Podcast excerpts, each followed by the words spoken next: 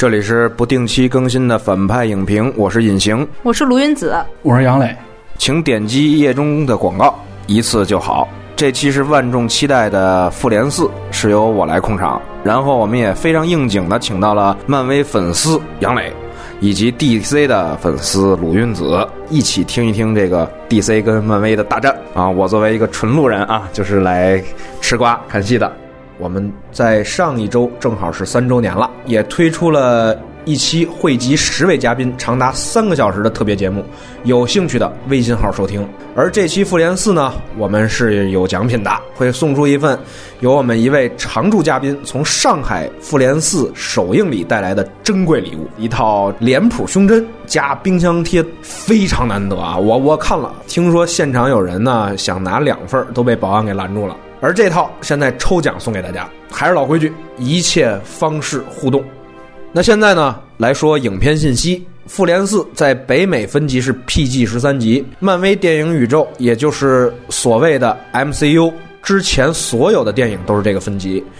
据说这次完全没有删减啊，一百八十一分钟，一秒不删。而这个片长也是所有漫画电影的剧场版里最长的。片尾呢是没有传统的带有画面的彩蛋的。但是千万别听扫地大妈的，片尾其实还有一段声音，无论是呼应正片的某个重要剧情，还是展望以后的接班人，都值得一个粉丝做到结尾。但如果你是个路人，看完还得回去工作什么的，反正没有视频的彩蛋，你自行决定。格式呢？这片是全球发行的后期转制的 3D 数字电影。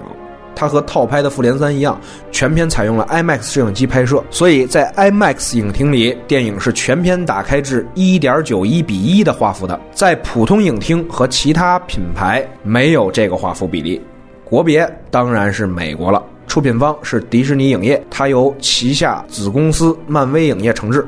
电影当然是根据杰克·科比和斯坦李的漫画改编。当然，故事线隶属于所谓十一年布局的漫威影业 MCU，这也是 MCU 十一年来的第二十二部长片电影，但不是最后一部。导演呢是《复联三》还有《美队二》《美队三》的导演罗素兄弟乔和安东尼，其中乔罗素也是客串了片中的一个角色。而电影最重要的制片人，也是咱们中国影坛语境里的总导演啊，是漫威大佬凯文·费奇。而钢铁侠一二的导演乔恩·费卢作为早期元老，同样也挂名本片监制，他也是钢铁侠保镖的饰演者。而另外一个挂名监制的，则是之前闹出娈童言论风波的银护导演詹姆斯·古恩。当然，他现在已经是官复原职了。另外一位挂名监制加客串出演的是去年年底去世的斯坦李。署名编剧的有两位。克里斯托弗·马库斯和史蒂芬·麦克菲利两位同样也是《复联三》和《美队三部曲》的署名编剧，两位也是搭档完成过《雷神二》和衍生美剧《特工卡特》的剧本的。主演呢，我们就不念了啊，老阵容的演员大家都认识。而这部出现的惊喜演员，说了好像就剧透了。我们就这么介绍吧。这部电影的演员阵容里呢，至少有两位奥斯卡影帝，三位奥斯卡影后，另外还有一位奥斯卡最佳导演奖得主。看过的可以找找我说的这些都是谁，看看谁在评论区里留言留的最快，答的最准啊！摄影是加拿大人特伦特·欧派洛克，第九区导演的御用，后来跟罗素兄弟进入漫威，长进了罗素兄弟执导的漫威电影，也包括去年的《复联三》。配乐仍然是《复联一》和三的配乐，亚伦·史维斯查，他也是头号玩家的配乐。当然，他早期凭借《阿甘正传》的经典配乐拿过奥斯卡提名。这片让中国影迷最嗨的就是它首映日比北美还提前两天。中国首映日是二零一九年，也就是今年的四月二十四号，北美四月二十六号才上映。那《复联三》和《复联四》套拍两部的制作成本总和高达十亿美金，而《复联四》单片的宣传成本据说就高达两亿美元。这么算，这部得有七亿美元。不过这个片子。横扫千军的票房，让它再高的成本也可以瞬间回收。《复联四》在北美是打破了星战七保持的北美点映记录，首周票房也有可能冲击此前《复联三》的记录，它极有可能打破黑豹此前创下的系列最高七亿美金。而在内地，起码首周末这三天也是横扫千军的。这片在周六当天票房达到了五点五亿人民币，这样。也就打破了之前由《捉妖记二》保持的单日票房记录，总票房方面已经二十亿人民币，这已经打破了《流浪地球》创造的最快打破二十亿的票房记录。《复联四》内地变成了中影集团译制，翻译叫做傅博文，但参加过我们节目的凌云仍然为钢铁侠的配音。二位觉得这次翻译如何？这次不是贾秀妍做的，哎，话说啊，贾秀妍老师在这个上映之后还做了一个贾秀妍回顾什么十年漫威翻译那个那个什么之类的，因为不是他做的，所以大家不喷了。但是我其实觉得从上一部开始，不能说他是错，但是他是有太多的自我发挥。我印象比较深是那个雷神的妈，他妈跟他说，哎，多吃点沙拉吧，然后翻译是多吃点素的吧。你你这种听觉上和视觉上的这种差异感，让人就是别扭，就是奇怪。我觉得就是他就是想让这个电影变得更亲民和更可爱一点，就他把那个钢铁侠那个女儿翻译成魔小根，然 后然后我觉得这就是很网络用语的话。好的，那信息介绍到此，下面插播打分，鲁音子开始。七点五吧，对于影响了一代年轻人的娱乐电影收官来说，是一个 OK 线以上一点的作品。我虽然没有哭，但是在过程当中还是眼睛稍微热了一下。想想，哎呦，第一部复联的时候，我还在跟我的前前前前男友在一起呢。对，说完了。向什么人推荐？这他妈向什么人推荐？对对对，我向 DC 粉推荐可以吗？我向 DC 粉推荐，就是大家嫉妒到发绿，在这一次，请尽量的把自己嫉妒的毒液喷洒出来。想一想我们错过的这个时代吧，我们错过的这个时代都他妈收官了。粉丝角度上来说，我觉得他就六分，他就是一个及格分数的东西，他完成他的任务。但是他同时也留下了很多的疑惑，就是你很让我满意，但是达不到完美。我觉得这个电影是这样子的，我还是希望就是粉丝看就好了。确实有很多人是没有 get 到里面那些梗或者理解里面那些东西的。那如果是这样子的话，其实你是在浪费你的时间啊，并且有可能会看完之后还是云里雾里的这种感觉。我呢是五点五加零点五，等于也是六分。就是为什么呢？就是如果说作为一个单纯的电影来看的话呢，我觉得它其实就是不及格啊。但是问题在于，虽然我不是他的粉丝，我也就是被动的被卷进了他的这个这么多年的大布局当中，就没办法。就是你是不可能完全抛开这部电影之外的信息去看这部电影的。所以在你带着那些东西进来之后，你就是我还是会觉得他还是完成了一个设计，而且很多东西还是有脑子的，是很聪明的。所以他有一个 零点五加分。六分就是推荐的话呢，我觉得其实就是你曾经看过这个系列的人都可以再走进去看。但如果你压根儿就没接触过漫威，就不推荐了。那以下是剧透线，我们给没看过的朋友留出五秒钟的静音时间啊，你可以利用这五秒钟关掉节目。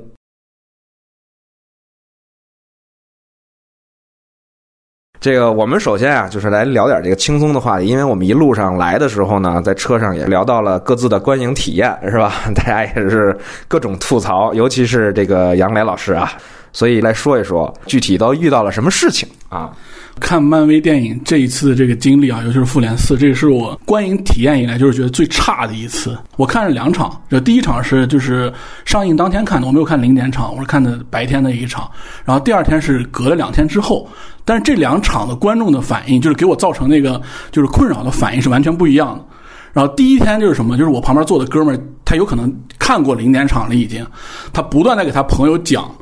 就是下一个情节点发生之前，他给他讲这个故事大概会怎么走。剧透。对。最讨厌的。我说后来说我说哥们儿，咱们别聊天了行吗？但是两天之后我看那一场就反差特别大。然后我旁边坐两个，那两个人应该是看过大概漫威电影，但是他们对这个电影不了解。他们出来一个人，他们就说：“哎，这人谁来着？哎，这人谁来？”然后就开始查手机，啪啪啪查着，哎呦我靠，这是惊奇队长。然后他是两个男的，一个女的，那个女的可能是其中一个人的女朋友，那个女的最后就睡着了。然后我们那我那一场看的人还不是特别多，她就是横躺在椅子上睡着了，那个女生。然后到最后我快忍我忍不住的时候，我就说说哥们儿，咱也别聊天了，行吗？就是你这样其实也有点伤害我。我甚至听到很多人给我讲了很多有趣的事儿，就是零点场那天晚上不是按晚惯例不是只有零点场吗？但是这次就是影院也使了特别多招儿，就是排了零点之后的三点场，然后六点场不排了很多吗？我有个朋友是零点场，他买票他去看的，但是呢有一个人就进来，哎，咱俩票怎么一样？就说不行，你必须得跟我理论一下，我一定要看这一场。然后他说我的也是这个座啊，就把我朋友揪到影院外面去对，结果他一看，他他妈是三点那场，啊，然后他零点就来了，然后他说你是三点那场，你为什么零点就来？然后那个人说，我操，我买错票了。就各种这种事儿，就发生在看零点场和前两天的这个经历过程中。然后我觉得也挺有意思的，就是你会看到，就是熟悉漫威粉丝他们是如何在现场捣乱的，然后不熟悉漫威的粉丝他们就是如何来看这个电影的。看的是上映第二天晚上的黄金档的场吧，就八点多的那种场。我的左边坐了一对情侣，我也是跟我的那一位一块儿去，但我们俩看电影的习惯是，我们俩都会极其沉默。但我旁边这两位完全不同，这个男的就是每出来一个人物，每出来一个梗，他都要跟他女朋友解释一遍。然后还好我旁边坐的是他女朋友，不是他，要不然我估计我早护上去了。到最后的时候，终于大家要开始决战了，然后美队接了一电话，然后美队说 Sam。哎，哥们儿都跳起来，你知道吗？就直起身跟女朋友说：“你知道 Sam 是谁吗？Sam 就是那个谁呀。”然后我真的我手都痒了，就特别想呼他一脸那种。他女朋友又是一个激情型的一个观众，我就听见前半程他一直在咯咯咯咯笑，后半程一直在呜呜呜哭。他笑的点都特别奇怪，比如说寡姐在吃一个三明治。他就笑了，我靠，他笑了一分钟吧，又，就一直咯咯咯咯咯着，就是抖。但他椅子连着我的，我也在那抖。但是我觉得我那场我最开心的事情呢，终于等到钢铁侠死的时候，安静了，特别安静，就是一根针掉能听得见那种安静。我心里真是开心。我不得不说，我看见他死，我特别开心。这个世界安静了，有这么好的事情吗？但是作为一个 DC 粉丝，我觉得我可能是我那一排特别讨厌的一个人。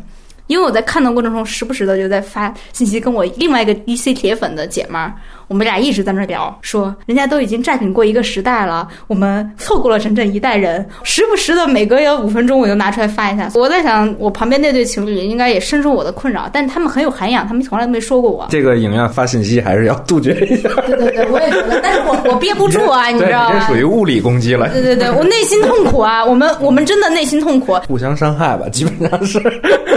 我觉得这种现象其实也是很难避免的，因为全民盛宴啊，我已经很久没有感受到，就是那个去看电影的时候，外边排大长队，完了每个人都在探讨，说是哎不要剧透啊，这这那那种过节一样。好像上一回有这种感触还是《阿凡达》的时候，中间好像我就没再经历过这样的了。我不知道二位是怎么看，就是整个这一次的这种，就是大家在不停的在探讨剧透，就有些人可能还是恶意的要去干扰别人观影的这种心情，是吧？他提前的非得要跟你说一些什么变着花样的破坏你的观影体验。嗯，其实我不是特别理解为什么大家这次防剧透防这么厉害，我甚至怀疑是片方私下里的某一种宣传策略导致的这么强的一种防剧透的氛围，因为这真的是一个集体氛围。但其实哥们儿，这就不是他妈一个悬疑电影，不是说你最后猜凶手是谁，那一句话剧透了。你知道豆瓣上有一个相册叫《柯南凶手相册集锦》吗？就是那个看了你，你真的还能看什么呢？对吧？但是这复联四，你说有什么可防的？你还不知道那帮人要回来吗？你真不知道？你扪心自问，你不知道你是傻子？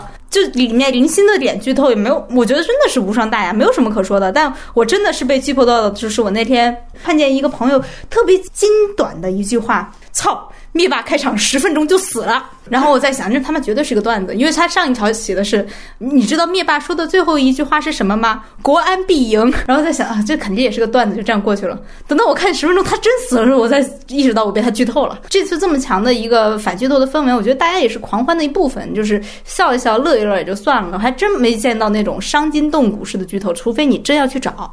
嗯，大家也知道，十一年这么多线头，这么多情节，这么多人物，你剧透能剧透多少呀？你你就最多就跟人说，哎，你你猜谁死了？但是好像他们官方确实是发了一个这个呃闭嘴，就是海报，就是可能这个确实是他们的一个宣传策略。但我不知道，比如像杨磊这样的资深的漫威粉丝是吧？你有没有就是提前已经猜到一些会发生的事儿？先说剧透这件事儿，其实我是挺反感剧透的，我可能有点像那个《生活大爆炸》里那个肖登一样反感剧透，就哪怕旁边跟我说：“哎，我操，这电影太好看了！”我都觉得它有可能是剧透，你知道吗？它会让我对这个电影的那个嗨度有点大打折扣。但是我觉得这个电影核心点就是因为这个电影其实就是一个以梗来串联起来的电影。就如果你在前期就是都给大家说这些梗是什么，我觉得看这个电影其实没什么意思。我觉得这是很关键，就是大家现在把这个剧透这件事就是上升到一个特别高度的一个问题。其实拍到复联四的时候，很多时候都是心知肚明，有些事情会发生的。我甚至有点怀疑，就是在前期的时候，其实他们写这个本的时候也是参考了很多关于大家对一个这个的设定和向往。因为我觉得他如果想避免这件事情，其实大可换一个方式就能避免。但他为什么要按着粉丝的心理拍？其实这个等一会儿也是我对这个电影的评价，就是它其实就是一个粉丝电影，它是一个非常就是为粉丝服务的一个电影。它拍出来这些东西，它好与不好，它都是为了粉丝这样做的。OK，在我们打着批判剧透的幌子剧透了半天之后，我们就进入这个正式的点评环节。那么，先有请鲁韵子谈一谈这个优点。呃，总体来说，我还是觉得拍的比我想的好一些。我在先开始我就列了一下，我说这部片子它要完成一些什么样的任务，然后我算，我说这他妈这任务还真他妈挺多的，有多少线头，然后你要补上，然后多少人的结局你要交代，你要把一代观众，你说一代人的青春回忆嘛，你要怎么样圆满的让大家很满足的把它完结了，然后你又要吸引下代观众，就觉得哎呦这这玩意儿还可以继续看，其实是都挺难兼顾到，而且在剧情还要有意思，还要在大家其实可以预料的情况下还要有意思，这样基础上，我觉得基本上来说，他最终找到这个解决方式是比较优秀的，而且是特别聪明的，这是一种漫威式的聪明啊。我们可以看到，其实整个故事都建立在他要说，我其实要总结我这十一年，以及把这些人带回来。那么其实如何总结呢？就是说我要回到过去啊，但是说回到过去是个烂梗啊，没办法，观众在情感上他吃这一套，他要看见这些人一个个的回去，跟自己的遗憾，跟自己相爱的人、逝去的人去面对面。所以在每一个主要的英雄都有这样的剧情的时候，是到最后大战之前的催泪的那个铺垫是非常足的，在情感上也好，在情节上来也好的，都是我觉得是一个非常聪明的一个解决方式。大家也都都知道那几个人是要退位的，关键就是他们怎么各自退位，你又不能让大家退位又雷同，你还要兼顾到每个角色的特性。那其实我先开始猜，我也觉得不是美队死就是铁人死，反正他们俩必须死一个。就是之前在复联二的时候，铁人曾经就是在梦中看见过美队死了，然后盾牌被砍了一半，但最后的结局是铁人牺牲了。我当时也在想说，我他妈怎么没想到呢？这个这个地球上最贵的演员要退场了，不是他死还能是别人死不成？但是还是每一个这个大卡司的结局，我觉得都是比较让我满足的，有一个非常符合他身份，也非常对他来说是一个圆满的结尾。那么其实通过大家可以看见美队的退场、雷神的退场、寡妇的退场、鹰眼退场，他们都或多或少找到自己生命中的某个归宿，这对于一代粉丝来说非常重要，因为这些角色是跟他们一起长大的嘛。从这点上来说，我觉得片子的情感上的这个收束是做的非常好的。最后就是灭霸的问题，但是灭霸死了之后，我当时就在想说，他怎么能把这个事儿圆回来？因为大家都心理上期待。这帮人跟灭霸还是要重新大战一场的嘛？对灭霸这个问题解决的也是不错，就是以其人之道还治其人之身。当初是你一个响指把我们伤了，现在一个响指把你给咔嚓。总体来说，我觉得这是一个比较聪明、比较完满，然后也符合粉丝期待的，中间略带小惊喜的一个这一代宇宙的完结之作来说，我觉得还是。可以的，就哎，鲁韵子，你在中间看的时候有什么小梗会让你觉得是特别精彩的吗？有意思的地方就是钢铁侠这个结局啊，其实对漫画粉丝，大家其实或多或少都知道，钢铁侠这个角色创造之初，他是比着蝙蝠侠去做的。他父母双亡，家财万贯，然后科技点，然后怎么着？包括他还有一个英国管家，我 这就整套全上了。他到最后这个结局，其实我也猜到他应该是自我牺牲，因为这也是蝙蝠侠的毛病。他一到最后最危急的时候，他第一反应就是自我牺牲。但是他那个结局，我觉得特别钢铁侠，就是因为他说出那句话，就是“老子是铁人儿”。就那个时候，我就觉得这是 DC 说不出来的话，这 DC 想不出来的招儿。就是他到最后的时候，这个人物的构建，这个人物的整个的性情，他还是非常完整、突出和鲜明的。就哪怕他中间经历了那么多痛苦的事情、难过的事情，他经历了很多犹疑、试炼、搓磨，他到最后依然是那个很光辉万丈的、很洋洋自得的一个男子啊。对我其实觉得这个是很有趣的，我还是很喜欢他这个结局。听说你是导演成名作《废柴联盟》的这个粉丝，对就是关于这两部之间联系啊，或者的一些小梗什么之类的，有没有？啊、因为导演罗素兄弟啊，他们在之前呢是做了一个特有名的美剧，一个喜剧叫《废柴联盟》，我是特别喜欢那个，就那个真的是一个呃无厘头美式无厘头，我觉得他是美式无厘头的一个小巅峰了。他看得出来，两位导演对这个自己的成名作，这个成名大作还是非常有感情。他们把好几位《废柴联盟》的主演带进了这次的复联四。那大家记得，可能那个当美队和铁人再次穿越回去，回到那个美军基地的时候，他们在一个电梯里面遇见一个黑人女性，这个黑人女性用很怀疑的眼神看着他们，然后还跟他们搭话，而且最终识破他们俩是。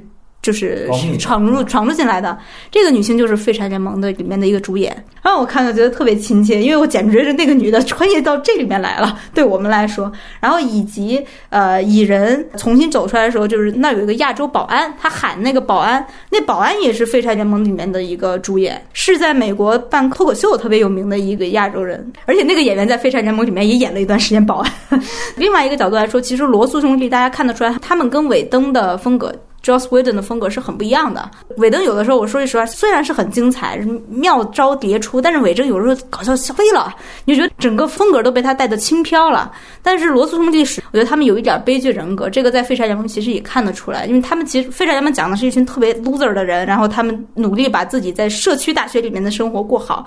其实，在罗素兄弟导演的这几部 MCU 电影里面，也可以看到，其实他们导演这几部都有点偏悲剧风格，但是要在悲剧风格和那种漫威式的笑梗之间达成平衡，不是一件容易的事情。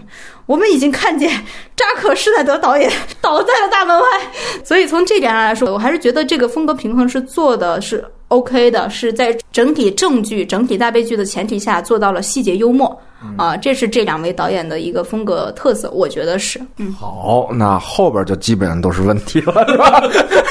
对，好的，好的，好的。那杨磊呢，来谈一谈缺点吧。如果你作为一个粉丝来说，你看这部电影，其实所有的那些不满的东西，你可能都能过滤掉，带着粉丝滤镜。但是你如果摘下你的粉丝滤镜，其实我觉得这个电影有很多欠考虑的情节和很多设计上面，其实并不是那么的完美。我个人观感，其实最大的一个问题就是那场大战，我觉得拍特别草率。就是，对不起，就是就是。我觉得拍特别草率，为什么呢？就因为我觉得那场大战其实按理说它应该是一个就是特别，呃，能展现，无论是从动作戏的角度来说，还是说每一个一超级英雄来说，它能展现很多东西。但是它拍成了一个就是人物出场式的，就是水浒一百单瓜将卷轴式的一个呈现，就每人都露个脸，然后就过一场这种东西。尽管他们所有人回来的那一刻，我确实很激动，但是看完之后，我其实失落是大于这个满足感的。为什么？就是当我回忆就是这种大战这种，而就这三部曲系列，就甚至是这种大的这种系列的时候，我想到想就譬如说《指环王》，就你能想最好的是那个圣盔谷之战也好，或者是他们最后那场平原大战的时候，你会想就是在那场大战的时候，他是如何呈现这个整体和个体之间每一个关系的不同的，包括那个国王的死。然后他都是有一个情绪在那里面。你这个大战拍的呢，就是特别脸谱化。你知道我看的时候，我感觉特别中国，你知道吗？那个哎呀，太对了，就是所有的大将都在打杂兵，就整个一个平推。哎，你说你海陆空部队都有，一点战略不假，你们一堆人去平推，你们一群二十一世纪的英雄，他妈还不如亚历山大大帝呢。人家打高格米拉还知道先左翼再右翼，又怎么包抄，啥战略没有，全平推。你知道，从这个角度来说，铁人为什么要死？其实你们有战略的话，可能直接把对方就搞定了。他死不就是为了暂时搞不定吗？那就是因为你们战略缺失。就典型的属于对，就是那种评书的方式。完了，这边一一员大将，那边一员大将。完了其实我觉得，就是我回想的时候，我觉得你对比那个什么，就是你对比，其实《指环王》最后那场大战其实特别明显。《指环王》最后，包括阿拉贡带着那个灵魂那个大军返回来那个，其实你可以对比这一部里面惊奇队长他的出现，他也是拯救了一部分，但是那个就非常的草率。同时又是这种系列的电影，就你能看出来前前后后它的铺垫和以及它最后完成这些任务的这个性质。当然，如果你从好心的角度，你可能能理解它，但是我觉得它拍的还是挺草率的。而且最关键的就是，也是刚才说到，就是最后其实你安排钢铁侠完成这个任务，就是打最后那个响指任务。如果作为一个粉丝心理来说的话，就是你为什么要让钢铁侠死？其实这个中间有任何其他的人都可以完成这个任务。然后你为什么让钢铁侠死？而且我觉得有一种最好的办法，就是其实，在原著漫画里面，当然大概类型不一样，在原著漫画里面，其实有一次个情节是星云打的那个响指。很多原著漫画的粉丝，我在网上看过，他们说其实那个设置比这个会更合理，因为星云她是他的女儿，要弑父。呃，对，结果现在这一部里面就感觉星云这个角色的重量也没有那么的高。如果是星云打这个响指，他和灭霸之间的关系，包括灭霸他想平了比如说宇宙一半的人口，那最后是他的女儿又完成了他的一个把他杀死这个关系。哎，这个的话，其实建立情感基础，我觉得会比钢铁侠就有依据和让人更从内心底感动。但尽管钢铁侠死确实，包括他最后说出来我是钢铁侠，这个也能对前面有一个照应，确实很好。但是就是他，我觉得整体上欠考虑的东西很多。这个是粉丝都会觉得这个有问题吗？因为我觉得还好，就是因为他是先给惊奇队长嘛，没打成，完钢铁侠接过来，而且那个确实是他盔甲上的手手。对吧？就但是你要这么想的话，其实这也是挺机械化的一个设定，一切都导向他必须让钢铁侠去打那个响啊，当然了，对，啊所以他之前的所有设定，其实这些都不是必要的，但是一个情感上的铺垫是必要的。我也同意，虽然我不是漫威粉丝，我也同意那个杨磊的。不是所有的粉丝都认，但是我是看到有声音是这样说，啊因为我大概正好也知道这个情节，但是我后来没有想那么多。后来那个粉丝说，哎，为什么不让星云打？星云好像似乎更合理一点。其实星云某种程度上，他那个角色的虽然他完成了很多重要的事情，但是他其实也有点酱油的成分在里面啊。就我觉得这个这个是实在装不下了，你知道，就是没办法了。就大战还有很多就是不好的地方，就是它其实包括那个飞船的设置，包括最后那个，其实你在复联三，然后你在复联一，就是都能看到相似的影子。就它是照着之前大概大战那个套路啊，我就又来了一遍的感觉。然后剩下的吐槽点有很多很多，我觉得，比如说关于时空穿越这个，它有很多 bug，我觉得，嗯，我觉得最大一个 bug，我当时看的时候就是他们说那皮姆粒子只能用一次。但是你发现没，蚁人在回到那个回到纽约的时候，他又变小了一次，等于他又用了一次皮姆粒子。蚁人团队有一场专门说说，我们每人只有来回一次的皮姆粒子，然后我还有两个多余的，有些多余的那个我们还能做实验，就他把自己变小了。然后起来说：“我、看我们只剩一个了。”但是他回了纽约之后，他为了完成那个任务，他又变小了一次，就等于他又用了皮姆粒子，就是相应的，以此类推的，就是你说时空穿越梗里面有很多那个 bug，包括最后那个灭霸那么大一个战队舰队是怎么用苹果粒子穿回来的？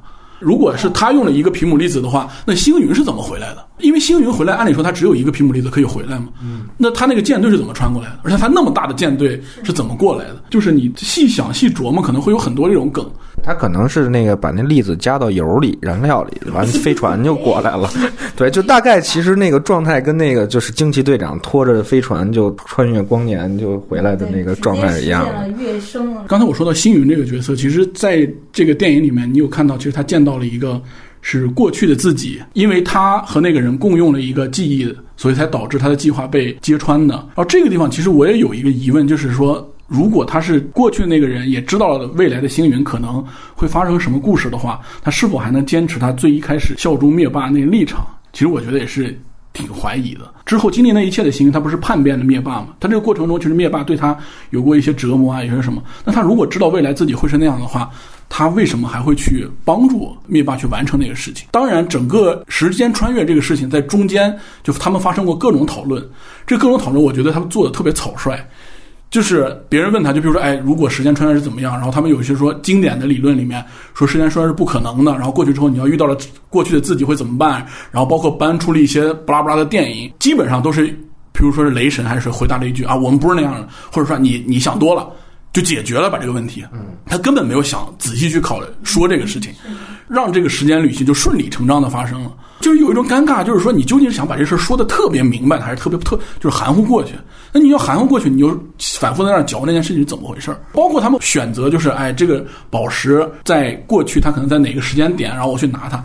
他们好像选择都是特别困难的时间点，在我看来，反正反而不是一个特别轻松，就是我去拿一下，哎，就解决的问题。然后对我觉得时间穿越这个事情，但是你不能细想，因为。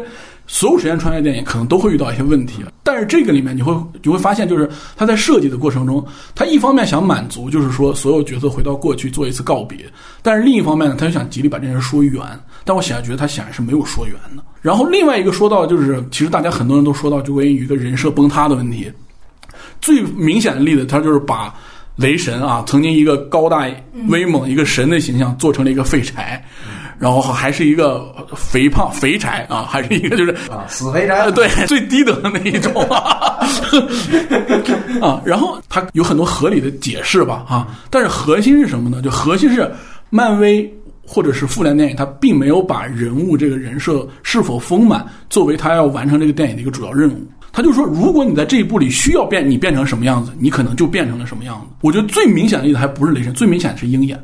这部戏看下来之后，我觉得最让我就是觉得这个人有人情味儿，同时他这个人物很丰满，其实是鹰眼。鹰眼在这个里面有很完整的，就是我为什么在那五年里，我在我那五年里干了什么，然后我为什么要复仇，然后我为什么要回来，然后回来之后做了什么，我的心里是什么依托。我说缺点是什么，就是因为鹰眼这个角色现在看起来在复联四里面就特别完整，但是衬托的就是其他人。变得那么不完整，你这个鹰眼可是整个前面系列里面出现次数最少的一个复联角色，对啊，你其他前面那那么多人有了单体电影，把它铺垫了那么多，OK，你到这儿啊，我觉得他可能需要变成一宅，我就把它改了吧。其实我是看到灭霸死了，我就已经把他这个电影就不当成一个传统意义上的电影来看了，因为我是觉得你三个小时的电影，灭霸在这儿死了，你后边肯定要动用一些其他的东西来去做你这故事。就在我看来哈，这是一部很聪明的产品设计型电影，就是。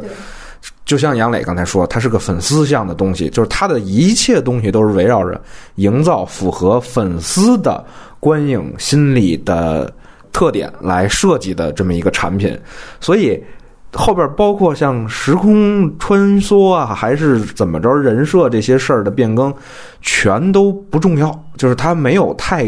大的一个理论根基，它就是为了说这个东西大家都见过，是吧？特意提了那么多电影，什么《回到未来》呀，《终结者》呀，这就是告诉你啊，我们这个以前好多人都拍过了，别聊我们这事儿了。这这完我就给你说，我我给你捏一套理论，完后边穿穿就是为了去后边，你看每个人回去照应一段以前的事儿啊，他中间有一个心里边的什么这个结呀，还是什么的，就是为了让你做这么一动作。所以你说缺点，它就和优点都是并存的。就是如果你作为一个电影来看的话，那它简直没法看。因为我不知道这个绿巨人的设定啊，它是怎么回事？就是原著里边是不是他后来就是两者又合一了，就变成了那个形象？一会儿杨磊补充一下。但是我认为他之所以那么去做这个绿巨人的这个状态，就是因为他时间不够。他没有办法再去讲这个人，因为绿巨人本身就是在我看来，他前几部的作品当中就是一个比较复杂的一个人物，但是他没有时间再去做这两个人格之间的再去对手啊，所以我干脆我就给你捏成一块儿了啊，弄一佛系绿巨人，完了你就没有那么多戏份变来变去了，所以我是觉得他整个的从。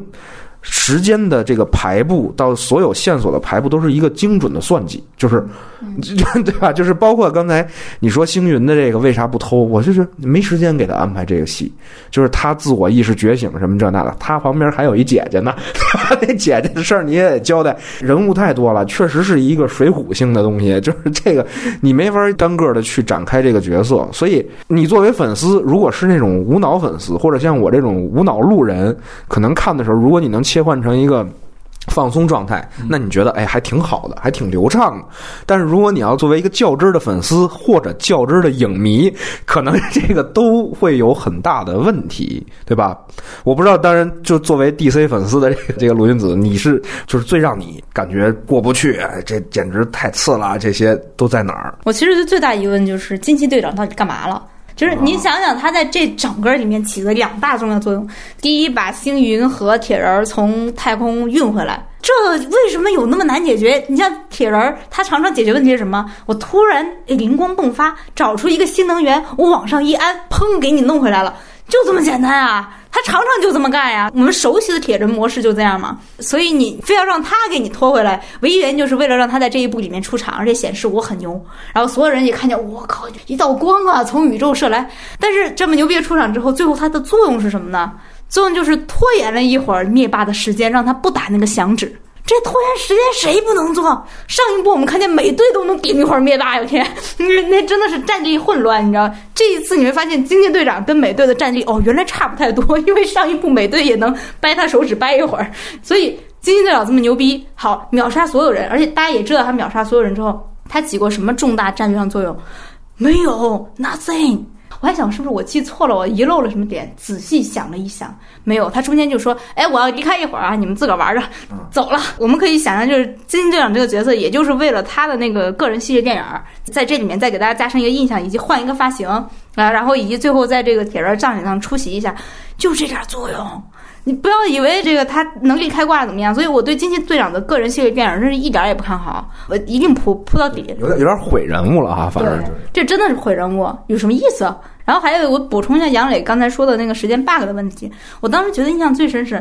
我一下看见古一法师了，绿巨人找古一法师要时间宝石，古一法师不给，说因为你会噗创造出一个我不知道的可能性。你们还记得复联三发生了什么吗？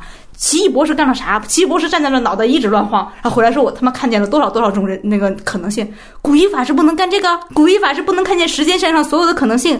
他是奇异博士的师傅，好不啦？他是至高的那个力量存在之一，好不啦？因为奇异博士是他们这个人里面最强的一个，他说过。他这次才说的，他为了补这个 bug，好不好？对他为了补这个 bug。就是他非要说奇异博士能干的，他干不到。哎，你从奇异博士那电影就知道不是这么回事儿。奇异博士就还才刚刚进入到守护时间的这个时间守护者这个序列当中，你凭什么说古一一个不知道活了几千岁的人还不如他徒弟？还在那跟班纳他嚼了半天，说啊，那我知道哪知道你回不回得来，你活能不能活下去？你就是伸头看一会儿不就完了吗？你就把这个时间线全知道了，而且你还可以跟班纳说，我跟你讲，你知道你们这个时间线会发生。什么吗？一会儿灭霸就要来了，因为之后那个星云是假的。我要是他，我就全说了，因为我也得守护这地球啊！我不是说我在我这个时间线、这个时间点守护就完了，我是看见了无限的将来啊！类似于这种事情。跟时间穿梭有关的 bug 真是数不胜数，以至于我都我都根本不想这件事儿了。对，因为其实当时中间蚁人有一次，他们才在实验这个时间穿梭的时候，蚁人先开始几次，要不然很老，要不然很小。我当时就猜到应该是有个主要角色的最后的结尾跟这个情况有关。他要不然变得很小，要不然变得很老，结果真是跟我想的差不多。所以我当时就在想说，关于时间穿梭这件事，这个电影真的没有想好，一点儿都没有想好，而且他也不准备想好。就像那个杨磊说的。他给你讲了一堆参考篇目之后，就说感觉就是你们就接受这个吧啊，接受这个设定啊，就这么回事儿了。对，这是我觉得我看的时候最痛苦的两大问题。再加上一个就是杨磊刚才说的，就是最后大战的草率，真是太草率了。当然，我也可以理解为什么导演会拍成这样，因为你看罗斯兄弟之前的履历，他没有拍过战争戏。你如果找一个有战争片拍摄经验导演，绝不可能是这样。他第一个反应就是战略在哪儿？没有战略，我打屁啊！大概就是这三大问题，我也赞同杨磊说的。我刚才也说，这是一个很聪明的电影嘛，然后它满足了粉丝的，当然这个粉丝群现在已经无比广大了啊，这是我们 DC 粉内心的痛处。但是满足一个广大粉丝群的愿望，在这一点上做好了以外，其他地方都是经不起推敲的。但是反过头来说，粉丝不要求他经得起推敲，粉丝压根儿不在乎这个。我们这些都是影迷的探讨方式，对我们还在这儿咱讨论你这里面的这个。呃，时间穿梭机制，粉丝在乎吗？根本不在乎呀。然后说到这个角色不连贯的问题，如果你是一个这个片子的里面的 CP 粉，你会觉得你在整个 MCU 世界里面极度混乱。尤其是如果你是一个黑寡妇的 CP 粉，你会觉得他真是人尽可夫啊。对，先开始他很明显跟鹰眼是有点意思。然后后来他好像又跟班纳，就是跟绿巨又有点意思，而且都是很明确的意思，不是我们误会的，都接吻了。然后回来了，他又会跟鹰眼有点意思了。然后最后变成了他跟鹰眼变成彼此最爱的人。大家都在讨论说，牺牲我还是牺牲你？还有一场很很精彩动作戏。你当初在想说，所以黑寡妇到底喜欢谁啊？对，感觉他是一直在几个人之间跳跃，而且大家也都很习惯，一点都不觉得有什么不妥。对，对我也是纳闷儿，这个就是灵魂宝石这个事儿，就是他是说以前是说必须得是挚爱，所以那个灭霸杀了塔莫拉，他现在这个鹰眼跟黑寡妇这我就没闹清他是有爱、友情之爱。我觉得其实这一点作为粉丝我是能理解的，因为他在里面其实就是那个红骷髅，他就说说，他是说的是挚爱之人，这个爱并不是，我觉得那个 love 肯定不是狭义上的，就是我是你和你之间是爱情那种爱。我相信如果就是为灭霸那也不是。是，但是那他那不就等于相当于说我是唯一？对，确实是。我相信，如果那儿放一个美队和钢铁侠，我觉得他也会有爱，你知道吗？这个，我靠！哎呦，我们可开心了！我听见这个。我多说一点关于寡姐这一部分东西，就是其实他没给寡姐安排一个比较体面的一个就是结尾的东西，就是那你给钢铁侠有一个葬礼，那寡姐是莫名其妙就死掉了。作为一个寡姐，就是她喜欢她的一个粉丝来说的话，我觉得这一点上还是有一点接受不了，因为。他等于是在这个过程中，就说白，你整个一个大战过程中，你可能中间死了一个人，而且还对这个结果起到了一定关键作用，你就莫名就结束了。这个我觉得是有一点问题的，我觉得。这是不是因为他后边又要就是启动这个黑寡妇电影这个这个系列，所以他不能讲太多？我觉得你可以这么理解。那就算我自行给他脑补了。那作为这个一个腐女啊，是吧？那你怎么看待对于这个巴基粉丝和洛基粉丝之间这种愤怒呢？我太能理解了呀！但虽然说我是一个口味极其宽泛的人，我也不瞒大家说，这里面所有男性角色，你就说你那指数排列吧，我应该都看过他们的各种有意思的材料。对，但是我特别能理解巴基粉丝和洛基粉丝的痛苦，因为他们俩曾经是官配呀。巴基和美队是美队系列的官配，这个无论是漫画还是电影里面都是非常明确的。所谓明媒正娶，不过于如此了。那洛基和索尔。也是官配，而且一开始你可以看见雷神甚至于是一个双主角的设置，甚至不是单主角，把洛基当成一个反派在设置，他是个双主角，而且是一个主系列电影的官配，这对于腐女来说是非常非常重要的。就他们追这个系列，就是为了追这对 CP，不是为了追那个男主角，是为了追这个 CP。然后到最后，你会发现这俩 CP 都拆的没着没落的。巴基上一部死了，死的时候化灰了，然后化灰的时候，美队还特别痛。我还翻回去看一下，美队扑嗒一下就跪下去了，你知道吗？就捞灰都没捞着，而而且巴基死的时候就只喊了一声 Steve，你看，就就没了，你知道？你你觉得这一部他们俩重逢怎么也得有至少得深情对视个三五秒吧？煞也木有，然后美队最后还把那个盾牌给猎鹰了。我认可这是官方的设定，你也至少让给猎鹰之前你们深情对视个三五秒吗？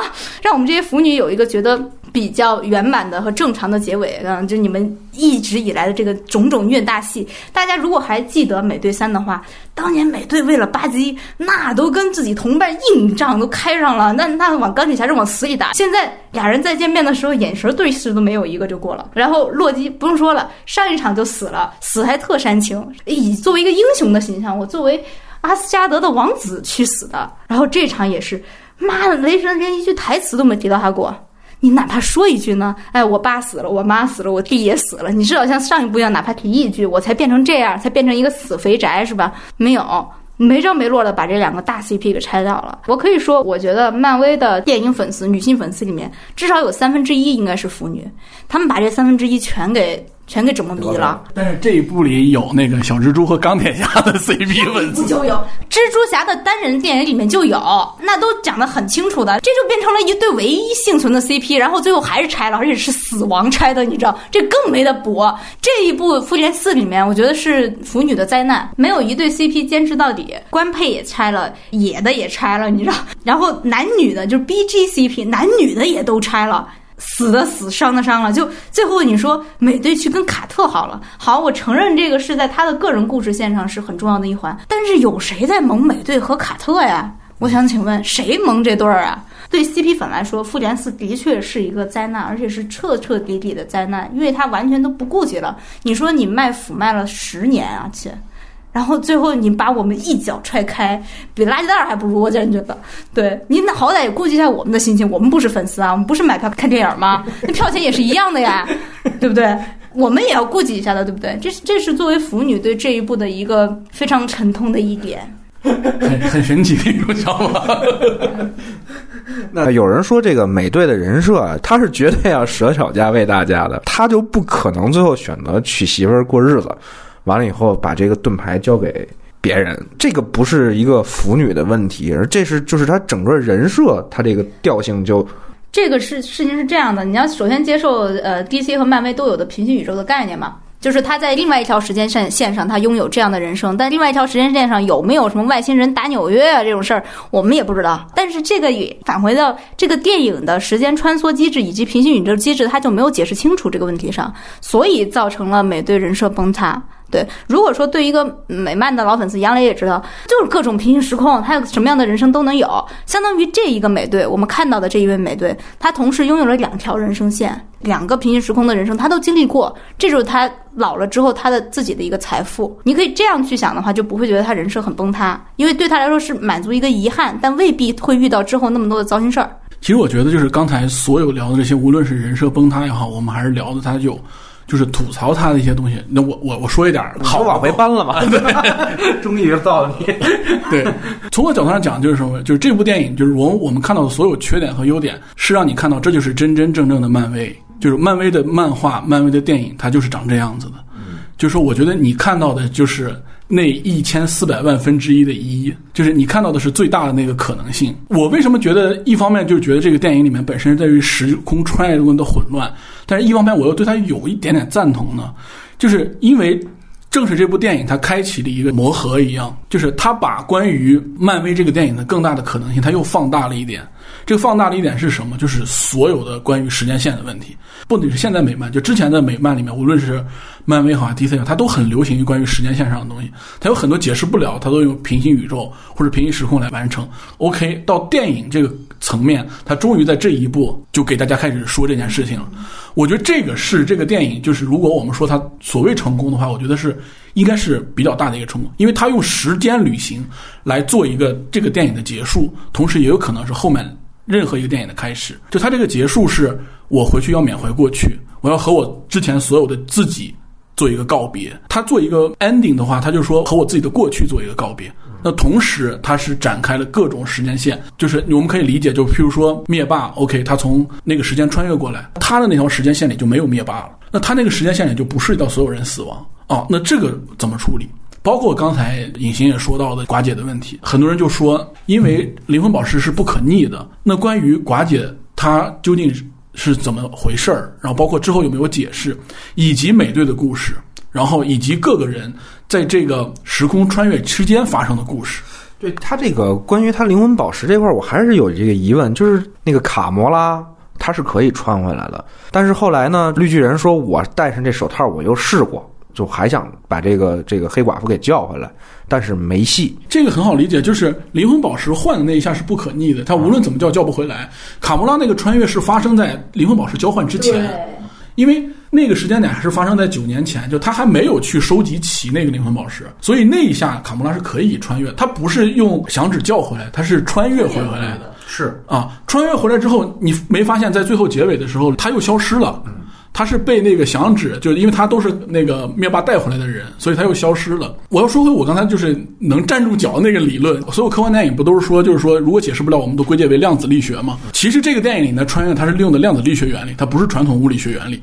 我觉得他是在这个过程中，他不断在说以前那些穿越的片子，他在解释这件事情。然后量子力学那些原理其实有跟三个角色是有关系的，用的是蚁人的那个皮姆粒子。第二个是奇异博士看到了一千四百万分之一的的可能性，嗯。然后第三个是惊奇队长，但是惊奇队长存在感相对而言比较低薄。但是这两个人其实在这个所谓的量子力学来解释这个故事过程中，我觉得起了很大的作用。因为量子力学本身，它对于穿越这件事情，它就是把一个。人缩小到最小之后，然后缩小到量子，在微观的物理学层面，然后再进行一个穿越。就它和我们以前说的宏观物理学那个穿越还不一样。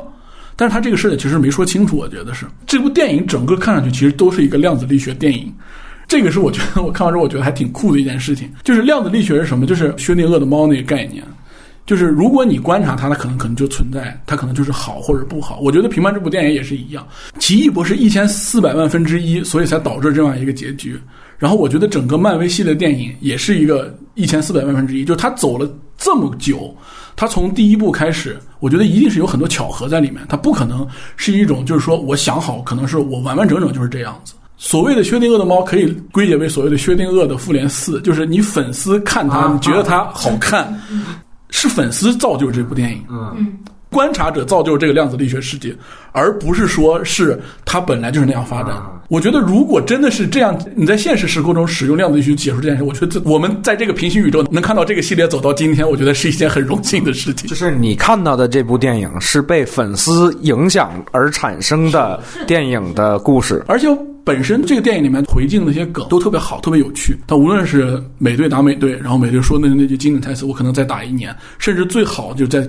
电梯里面，他复制了那个美队二那个电梯那个场景，然后他说那个呃九对九头蛇万岁。我觉得那一刻看到的时候，就是粉丝内心里肯定是满足感特别强。对对对。我确实看的时候满场就是对，啊，满足感特别强。包括最后，我觉得由钢铁侠来打这个响指，他最后说那一句就是“因为我是钢铁侠”，其实就是第一部最后结尾，托尼斯塔克说“我就是钢铁侠”，就是这种回应和这种致敬，我觉得尽管它有不合理性的，但是它是一个完整的一个闭环，他把这个事情给说明白了啊。我觉得对于粉丝来说的话，你可能有接受，你可能有不接受，但是这个事实，我觉得他做的还是不错的。就是我是觉得他这个故事确实让我觉得，就像美队啊，包括钢铁侠，整个你如果单拎出来作为一个人物线，他的情感在这部电影当中的一个转折是比较完整和明晰的。包括像钢铁侠回去之后是他爸爸，包括我都没注意到，就是他爸那个身边那管家贾维斯是吧？对吧？对对对，那都是贾维斯还是个活人。啊，对，就听说那个还是美剧《特工卡特》当中的一个角色。我是一个不是粉丝的人，我感觉可能我看这部电影当中获得那个乐趣是没有粉丝们会对会获得的那么多的。就是我不知道，那可能我补完了这些东西之后再看它，可能感受又不太一样。但是翻回来说呢，我觉得它还是一个大问题，就在于第一，它的叙事是没有太强的策略的。你看看这里边，比如像美队和钢铁侠的戏份，也不是最重的。它非常平均，在这种戏份铺排上，就是它不是按照传统的一个我们去做剧，或者甚至我们做多线的方式，我们靠情节去这么兜转。它是每个人物一个任务穿回去，就是它跟十一罗汉的这种，就是我们共同完成一个封闭性的任务的状态也不太一样。呃，如果每一个人完全不了解这些设定，是无法看进去这么这么一部电影的。另外还有一个问题就在于杨磊刚才说他的时间线是漫画，当时也是一直在玩美漫，可能是非常习惯设定这种东西。我认为这是一个竭泽而渔的方法，就是你这么搞完了之后，那你后边无论再出啥英雄，再有什么大 bug，所有的人都会认为啊，那只要一穿越，这事儿就完了嘛，对吧？实际上也是这样的，就是那你。你你就你就不知道他后边他这些东西怎么能怎么做？难道说那后边漫威要变一种风格去讲时空穿越的事儿？那讲一个地球最后的夜晚，是吧？就是哎，说这事儿，漫威干过，DC 也干过，大家都干过，啊，各种风格杂糅，各种时空理论杂糅，这就是美漫世界的一个特色呀。其实他也是受粉丝影响。粉丝如果觉得这个角色我喜欢，我希望他下一步活下来，他有可能通过时间的分身就是把他招回来。我觉得你说这事儿特对，因为他那个啊有一个媒介的问题，就是他原来是一漫漫画，对吧？我一直跟着一漫画走，完这漫画走不下去了，我给你引一理论。这个时候，我因为跟着这个系列的漫画，所以我可以有一个对你新的东西，或者说你新的设定的一个移情。但是电影它就不太一样了，就是我不可能说我今天想看一下《复联四》，那我需要把前面二十多部全看一遍。我就是有朋友这样的，就是他在看《复联四》之前，把他能找到的所有的这个漫威的资源全弄来呀，他的精神状态，反正看电影的时候是非常不好的。了，对对对对，差不多得了。对，因为以前大家也都会有，比如说像看蝙蝠侠或者是什么呢，就是你会把前面几部倒出来看一下，完了你再看后头，但是那个比较少。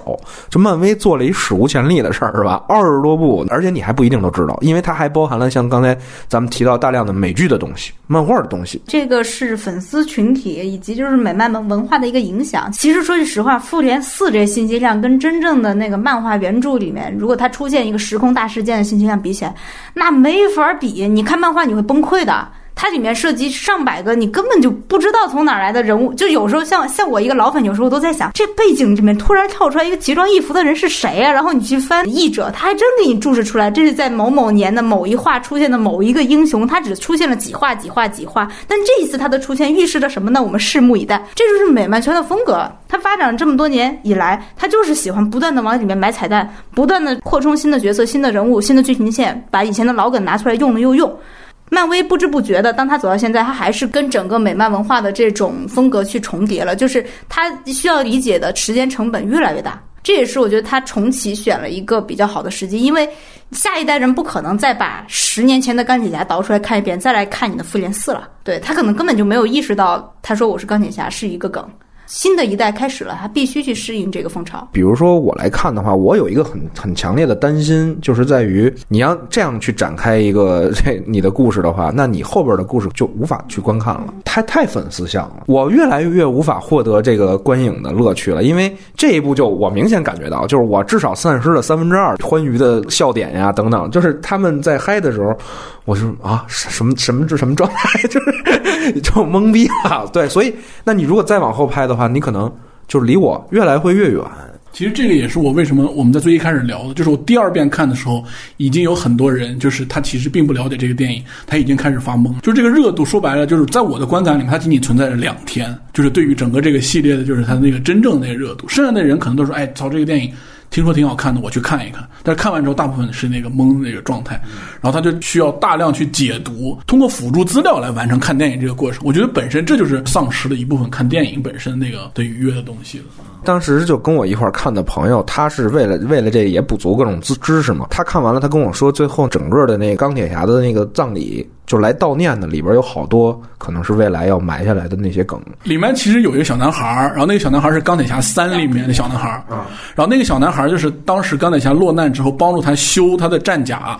然后现在那小男孩长大了，有可能，譬如说是在钢铁侠这个电影里面，他可能会有有一些作用或者是功能。那大家都是这样猜。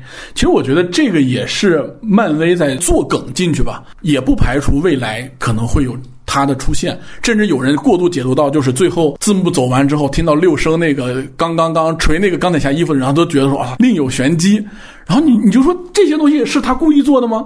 我觉得不见得是故意做的吧。但是他听完之后，他可能不能会改呢？我觉得他是有可能的。嗯。因为因为今天好像我还看一新闻，就传出来说是灭霸又续签了合同什么的，我不知道是不是假假新闻啊。但是 但是就是要讨论的是关于在这部电影当中，就灭霸这个人设啊，也是坍塌的。你之前是要说维持宇宇宙的这个平衡，所以。你你要打一响指灭掉一半人，那现在后来你发现了这个这帮人还在搞事情，他现在的励志就是要毁了这个宇宙了。另外还有一点就是在于，他整个的这个队伍是处在一个什么样的科技水平？他怎么穿越回来的？如果他能掌握穿越技术，那他肯定知道，他自个儿打完响指，只要地球上还活着这个复仇者，他们一定会有办法也找到穿越的方法穿回来。来颠覆他的这些结果，那他前面干那番事儿是为啥？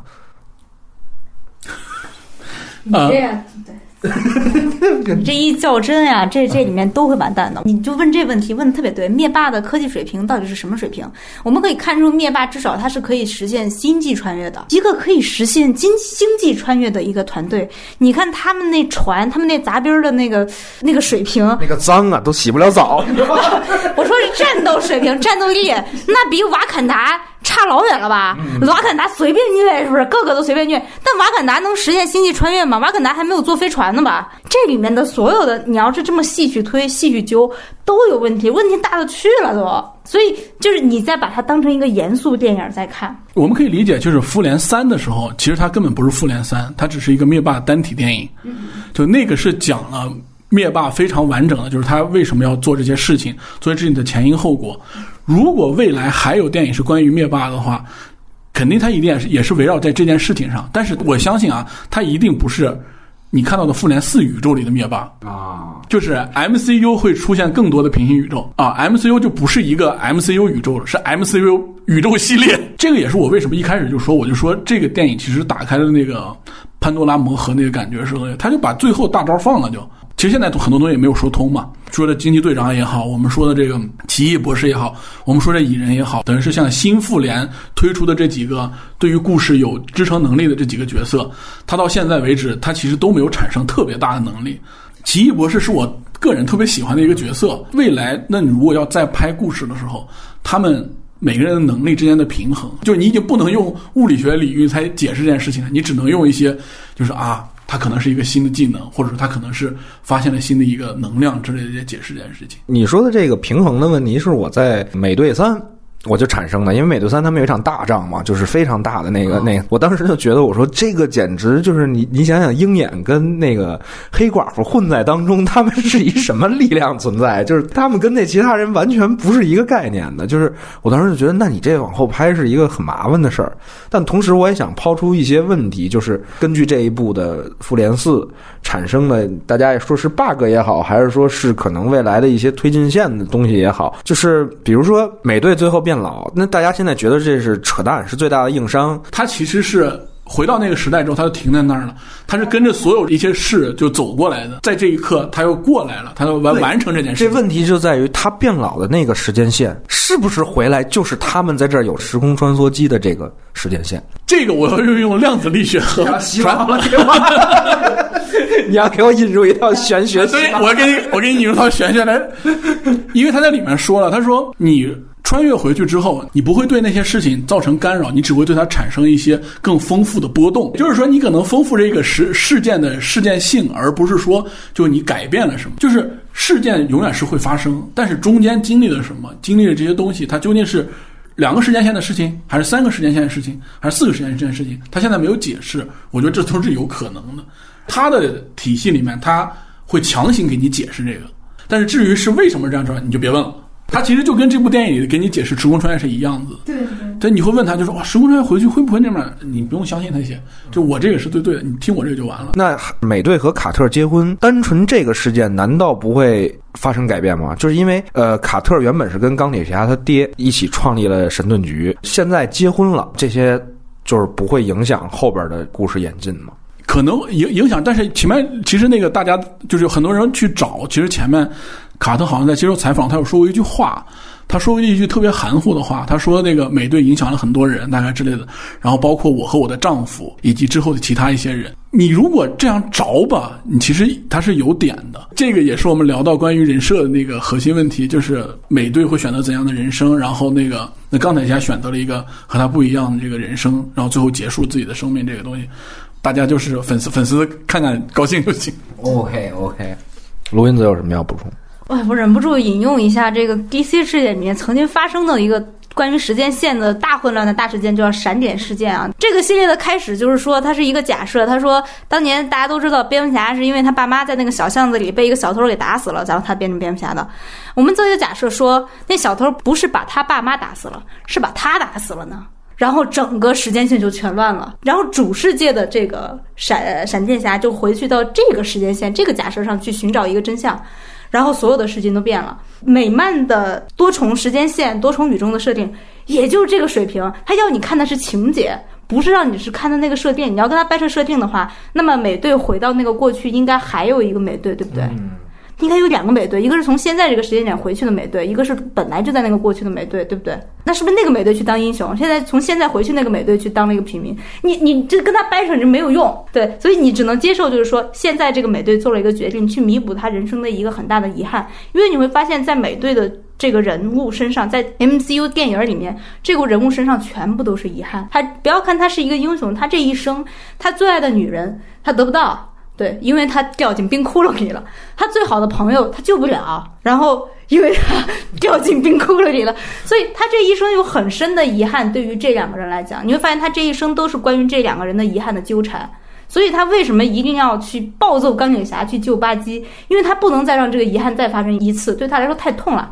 所以他这个人物的归宿，就我要回到一开始说的，每一个要退场的主要英雄，他要让在观众心目中有一个情感上最好的归宿，这就是他在情感上最好的归宿，就是跟他所爱的人在一起。另外还有一个问题，其实是在于他拿了个盾，但是他之前的那个盾是已经碎掉了，就是他回去之后拿的是哪个盾回来的？你看他传送走的时候，他拿了一个锤子，他应该是去还那个就是雷神拿石头的时候叫走那个锤子，他不是拿那锤子要去用。包括我们看到里面很多就是关于就是时间线支出来那些东西，就是洛基拿走那个宝石的问题。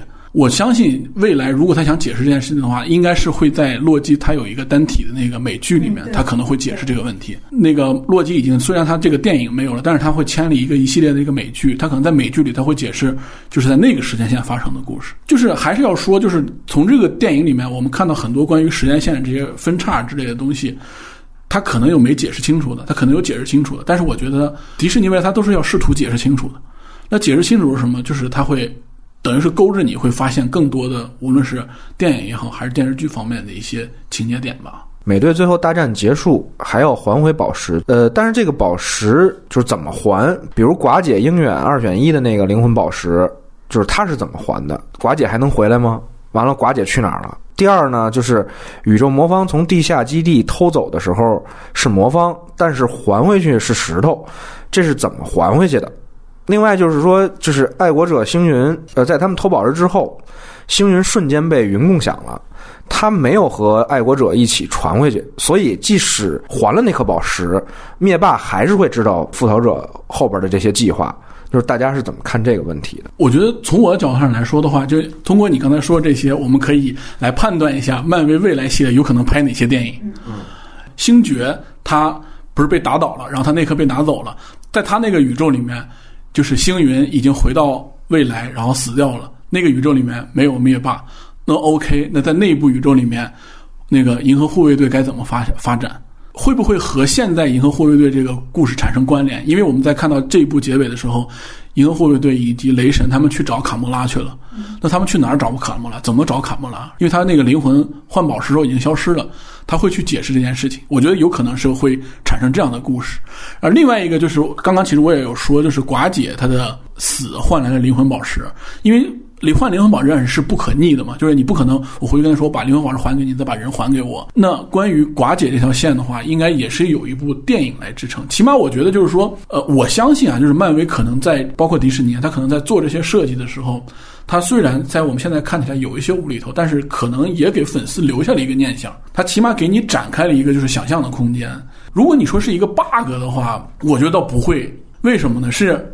它可以用强设定可以解释通的，那解释通让你回来看的是什么呢？就是看我钟爱这个角色，他又回来了，然后他带给我那些更多的感动也好，或者什么也好，起码我觉得就是，那你看在这部里面，钢铁侠死，美队的那个变老，然后可能都是一个就是看起来像是一个告别的东西，但是如果某一天粉丝们对于他们有幻想或者有了什么的话，我相信他也还是会出现在电影里面，但可能不会是以主角的那种方式了。我觉得整个这个也算是漫威在迭代他的电影，在结束前面这个系列的时候，他给自己留的一点，就是我在发挥往后的一个余地吧。要不他怎么会有这么多 bug，他自己不会去想着解决呢？你的意思就是 有 bug，它都是有意留的，对，就是你的意思就是无一策，这是哎，就是发展就是硬道理，你就往后拍，这些事儿就都不是。所以，所以我使用了就是量子电影的概念，你知道吧？就是粉丝认为它存在，它就是合理的。好好好，我就是反正有一天不想看这电影，这系列它就会自然消。不是被说服的，我是懵逼了之后没有办法服的。啊，鲁云子有什么补充吗？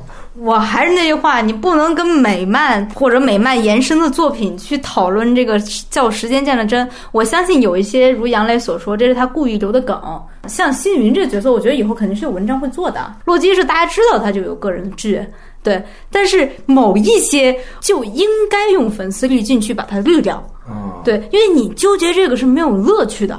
没有任何乐趣，也不会招致你对这个电影的认识有发展。因为正如你所说，这个电影它就不是传统的电影，它不是按照电影理论、按照电影的框架做出来电影。要不然，为什么每个人但每次大家都得算？哎呦，这个人戏份不能比那个多，那个也还得在这里面打。他只要在情节上说得通，你就不能跟他纠结原理。我觉得整体应该是这样的一个思考思路。因为，因为比如说我我做的这个工作啊，或者是什么呢？就是你你要做一些剧的这些构建或者什么的，就是大家会拿这个东西来当一个标准，你知道吧？就是他们会说，你看那个。嗯，复联四的人家都不讲这个呀，对吧？人你看美队他不讲这个。你作为一个比如说要正经的去搭建一个故事的情况，这不但我不是说漫威那不正经啊，就是说，因为他那个的产生逻辑是不一样的，它是漫画受众，完了最后到电影，电影连宇宙，这个是一个套招。这个其实是一个非常现实的困扰，因为你在跟人沟通的时候，他们会大量的拿那个东西来说事儿。人家说，那我看复联我就哭了，所以咱们这这么搞。没有问题，所以这造成一个紧接下来一个问题，就是他会对一些偏严肃的，或者是偏传统的科幻硬甚至硬核科幻吧的逻辑，造成一种伤害，或者说是一种挑战。那些真正的严肃的科幻电影，他们也得去连个宇宙才能有受众。我觉得科幻电影它是一个通俗产品，不是哪部科幻电影都是二零一太空漫游，真的不是。大部分科幻电影就是有一个非常精彩的一个一个概念，对，然后他在这个概念下面去做故事、做情感，而且科幻电影从来都在大方向来说，它不是一个文艺片或者一个作作者电影。商业片你要用什么去打动观众？永远是情感和故事，而不是精密的科幻原理。这个是我们要认清的现实。这是电影作为一个娱乐产品或者作为一个文艺作品，跟真实的呃非常严肃的科幻文学，我觉得的一个区别。这是第一啊。第二，我真的很难想象有人把《复联》当成一个科幻片。恰恰我的郁闷和失语是在于，大部分人是不区分它科幻不科幻的。你在跟他聊的时候，他不知道我在跟你探讨一部科幻电影的构思的时候，他其实拿的是《复联》里边的一些逻辑和构建方式在跟你讨论。科幻电影当中会有存在 bug，但是科幻电影存在 bug 的前提条件是在于它有一个非常明确的概念和因为这个概念而引申的故事。这个故事是一定是关照现实情感的，这个点是非常统一的。那在这个前提下，你有一个小 bug，两个小 bug，我觉得大家可以去理解和包容。但是在于漫威它这概念它没立清楚，就是它没立住，完了因此而产生了很多种不同类型的。你说是 bug 也好，你说是留在未来开发 解决的这个点也好，它就是完成度不高的体现。但是因为漫威的这种受关注，它的广泛的传播性，会反过来影响大家对于电影的一个评判，嗯，对和因为它的影响力太大了。对对，关于这个，我在看片子的过程中，其实有过这方面的想法，嗯，就是因为当它时间时空旅行这个概念出现的时候，你会说，我要不要拿一个科幻片的感觉来判断它？那一刻，我其实想到的是《星际迷航》大电影，它有一部是也是关于就是逆转未来那么一个故事，就讲。他们在的那个时间线里面，就是地球要毁灭了，他们回去去远古以前拯救一条鲸鱼的故事。然后他那个故事过程中，其实也有一些小 bug 或者小问题。那那部电影，如果我们放到现在来说的话，它其实并没有产生就是所谓的影响，对于科幻电影也好，或者对于什么，你说就是复联也好，它有去改变其他科幻电影的那种影响力吗？你觉得影院的情况跟电影的？开发和制作离得很远，其实不是 这个事儿会非常迅速的成为业内的一个标杆性的东西。电影在示威，它在走向一个衰落。那在这个衰落过程当中，谁能真正激起浪花，谁就是下一步方向的指引者。我其实是很希望哦，那既然拍了《复联四》，它就结束吧。啊，我们把这样大的一个期待、热情和工业能力去转移，做一个新的尝试或者什么的，而不是说哦，你看这完了之后，你看我们后边还有多少可看的。我觉得可能大部分粉丝他也是疑惑的，他的疑惑可能跟你的疑惑的点不一样，但是结果是一样。他疑惑就是很多角色这个这个电影里面已经告别了。你和我进行告别了，不告别之后，他再出现还是我喜欢那个角色吗？我觉得大家喜欢复联，某种程度上也是喜欢里面的角色。OK，在这一步结束之后，可能他新的开启可能是其他角色，那那些人还不会不会成为大家喜欢那些人？所以我觉得这是一个疑问。然后另外一方面，刚才你说到，确实也我觉得也是一个顾虑了，就是你很难不保证我们出现一个《战狼三》逆转未来，你知道吗？这种这么好，我很期待。呃 呃，这是要给你挂策划，我跟你说，这个好，这名儿就值六位数。就是如果我们真的坐下来聊，那这个其实是一种科幻电影里面的倒退，是不是？你是可以这样解释？嗯，对，因为它不是科幻电影，对，但它借了科幻电影的东西，它借了很多套路。嗯，它每个人物的线啊，它都是借套路。这好像就是类似于我们之前聊那个那个绿皮书那一期讲讲剧作方法一样，就是它有一种电影为了保证剧情流畅，它是大量使用套路的。那个是使用标签儿，就是哎，你看我就给你这人物贴标签儿，反正在通过这种方式。我可以大量的简化我的情节的钩织，让你马上的流畅的把电影看完。复联四的作戏方法，我认为他聪明就聪明在他大量借用套路，他借用了科幻的东西，他借用了很多电影当中表现的主流情感的东西，恋人就是以前的这个对吧，触不到的恋人，或者是他的父亲是怎么着的，他他拿过来就使这个，其实带来的是一种杂糅，而这种杂糅就是一种类型的混淆或者混乱。那作为观众，他当然不需要去认真思考，哦，这不是科幻片，或者这压根儿不是一悬疑，他不需要思考这问题，他看进去就好了。但是呢，他的这种混乱反过来影响的就是电影评论也好，还是说电影的制作或者创作，那我们怎么去平衡这件事儿？就是我们都不要了吗？我觉得这个有一个本末的问题，就是我们不妨从乐观一点角度来看，为什么我们可以大多数观众可以容忍这么多的时间线的 bug 或者设定上的问题在《复联四》中出现？因为 MCU 在十一年的时间里，通过非常娴熟的、优秀的，然后也是向各种文化去借鉴的手法，塑造了这么多有趣的人物和有趣的故事。这些人物和故事构成了观众对他们的情感，是非常深厚的一种情感，嗯，而且非常非常强大的一种激情。所以这些能够支撑着观众在最后在复联四达到一个完美的情感落点，对他们来说是完美的情感落点的时候，他们可以忽略一些细小问题。那如果说我们在创作电影的时候，先说你看那个复联四那么多 bug 也行，那我说你先弄一钢铁侠系列出来行不行？我不说别的，还有那么多呢，你先弄一个成功的钢铁侠系列，那还没有什么时空穿越啥的，你能把这个人物做好，把这个商业片的套路做好，把这几框架搭出来，对演员选好，演员演好。行吗？嗯，这是本末的问题啊，我觉得是。复联一的时候就出现过了，那时候国内跟风的，而且那时候网综网大还没有现在管那么严，那各种妖魔鬼怪都冒出来了。但是结果是怎么样呢？就是市场把你淘汰了呗，那就等它市场淘汰。因为我想这种事情的周期在中国这个市场上是非常快的。劣质产品和追风思维的这个淘汰速度是极度快的，我也没看见哪个劣质产品系列就是能够长期的保持它的一个好的关注。我们再鄙视战狼，我们要承认战狼在商业上的。逐渐的成熟，那还是我们的是吧？哎呀天哪！我曾经我记得说过，就是我最喜欢的漫威的英雄系列，每一部都是它第一部，对，就是都有一个特别现实的基础，就是它立人物嘛，它会让把这个人物做得非常饱满。但是你会发现，就是我们今天的观众去看这个片子的时候，他是不断的在移情的，他从因为喜欢了第一部。完了，喜欢到了一个品牌，完了喜欢到了其他的英雄，他开始去看那些漫画，去了解背后的那些知识，反过来形成一个大的群体，在影响整个的这个电影的发展和票房。它是在于商业模式的逻辑。我们没有说复联这么做不行，因为它经历了很长时间的市场选择的，并且它是在美国工业的这种保驾护航下产生的一个产品。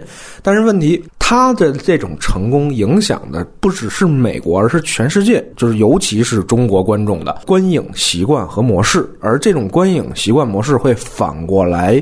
去影响你的市场机制，反过来影响你的产业的模式，是这样的一个情况。我的焦虑点其实是在这儿，因为我们要相信市场，任何一种市场吧，它都有它的自然运行的规律。但是我也可以理解你的那个问题，就是在于这个巨无霸的影响已经影响到了我们每个在这个产业当中人的具体的生活和工作。因为这个影响是有滞后性，它毕竟在之后可能一两年、两三年都主宰着我们这边的一些一些思维和一些资金动向。但是这个影响。一定会过去的，也许比我们想的还会快。退一步回来说，中国影视反正已经烂到底了，大家都知道。这又不是一部复联让我们烂的，这没有它我们照样烂。对对，我们总总能把各个类型的糟粕吸收到自己里面，发扬光大，发酵出一缸臭酱。好，那我们现在进入是外延环节啊。第一个呢，这个是留给这个鲁韵子的时间，是吧？这个腐女回顾复联啊，哪一部最腐？你就哪一对 CP 最有感情？嗯，我们先来想一下，就是 MCU 系列对于这个腐文化、对于同人文化的一个影响啊。就是在欧美同人圈，大家知道有两个作品是特别重要的，就是一个是星战系列，一个是 Star Trek 星际迷航系列，这个是。促成了欧美腐文化诞生的两大系列，以及后面的《指环王》系列，这是非常重要的几个大的在时代上的节点。到现在到二十一世纪，这就是复联。要说哪个对影响力最大，毫无疑问是雷神和洛基。雷神和洛基甚至主导了大家知道，呃，复联第一部的走向。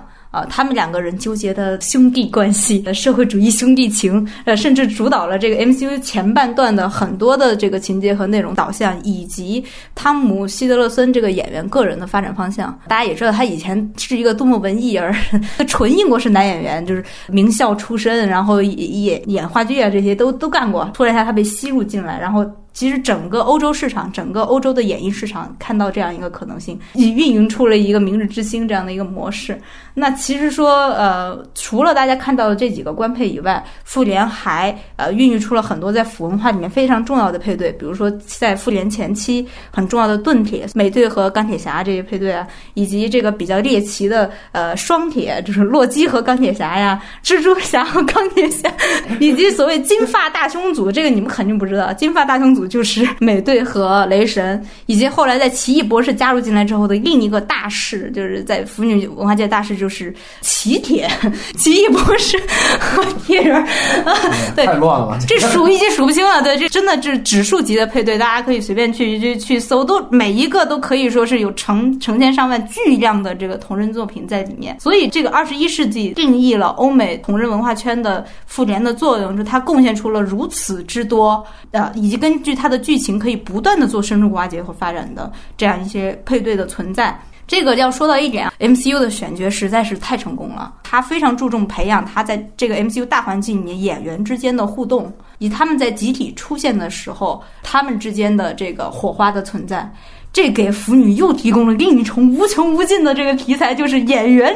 之间的配对，这个跟角色之间又是两码事，又形成了一个亚市场。所以走过这么多年以来，我我真的是觉得最后他这个拆尽所有 CP 的结局，让人非常难以接受。中间的过程真的是无比美好，我们看见很多稀奇古怪的可能性的存在。一呃，大家都认为这个奇异博士的一万四千种可能中间有好多种都是他跟其他人搞在一起，他不断的看见自己在跟不同的人啪啪啪啪啪啪啪啪啪啪啪，然后以至于他最后他觉得特别精疲力尽。大家也记得他做完那个模拟之后特别精。精疲力尽，很多人都说，这就是因为他看见自己跟太多人啪啪过了，这个一会儿一，一会儿零，导导致人生的一个价值观的崩溃。那么其实说，这个也在一定程度上影响了好莱坞主流商业片市场，就大家官配意识通过复联有了特别大的强化。我们可以看到，这这些年的很多商业电影，它开始在双男主或者男主和反派之间的这个关系上有了更多的琢磨和精雕细琢的选项，而且它更倾向于去宣。传演员之间的私人的联系，所以这个在以后我相信是主流商业电影他们会非常着重考虑的一个方向。嗯，杨磊有什么补充吗？我觉得很震惊，打开了一个新的世界，一一千四百万种跑跑的方式。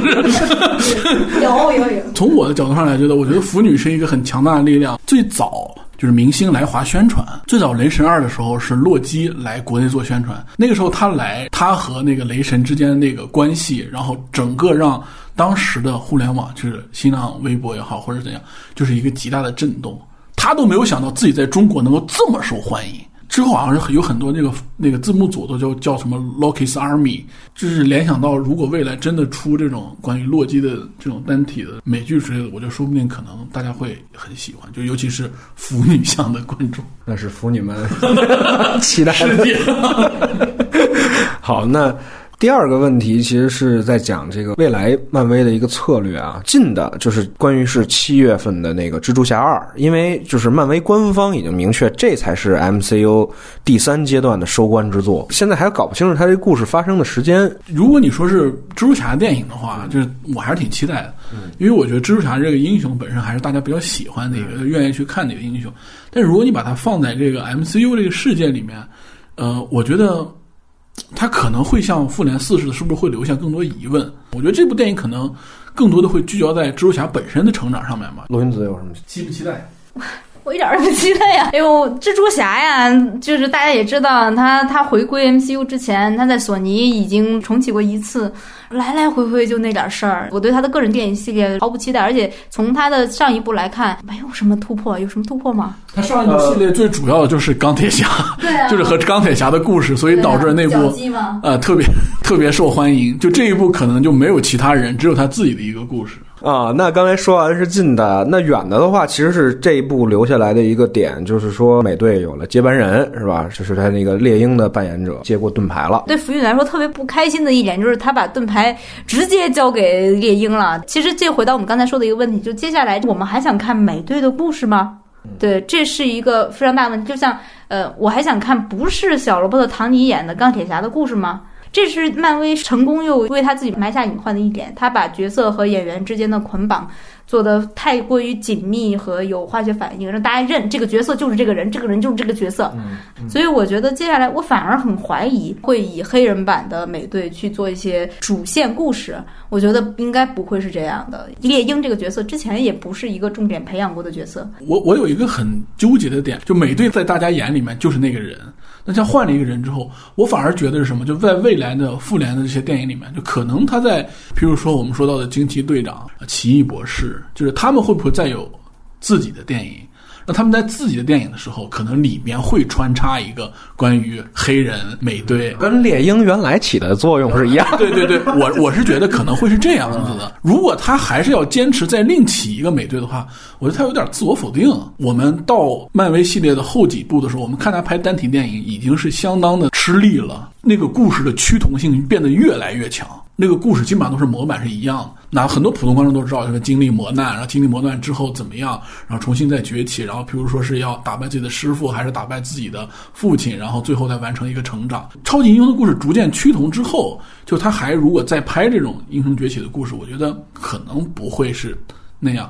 另外呢，就是因为之前黑豹一就是去年在美国大获成功嘛，漫威的策略可能也在调整。就看到黑人美队这种情况，就是他会不会更偏向于就是族群，包括不同的文化区，最后衍生出一种区块链模式，就是他专门为某一个文化区啊，或者是某一个族群去定制自己的对 超级 超级英雄。对，因为据听说也是嘛，就是据说宋丹丹的养女也是在拍，就这样的话，会不会成为漫威的一个新的策略？就可能没有现在复联这么大的一个群体了，他就单打这个细分市场。因为其实大家都知道，好莱坞一向以来的就是他推出大片、大大制作，这 blockbuster 的方式就是他要要求全球市场都吃他这一套，它就是非细分式的，这是好莱坞一向以来商业制作的根基式的思维。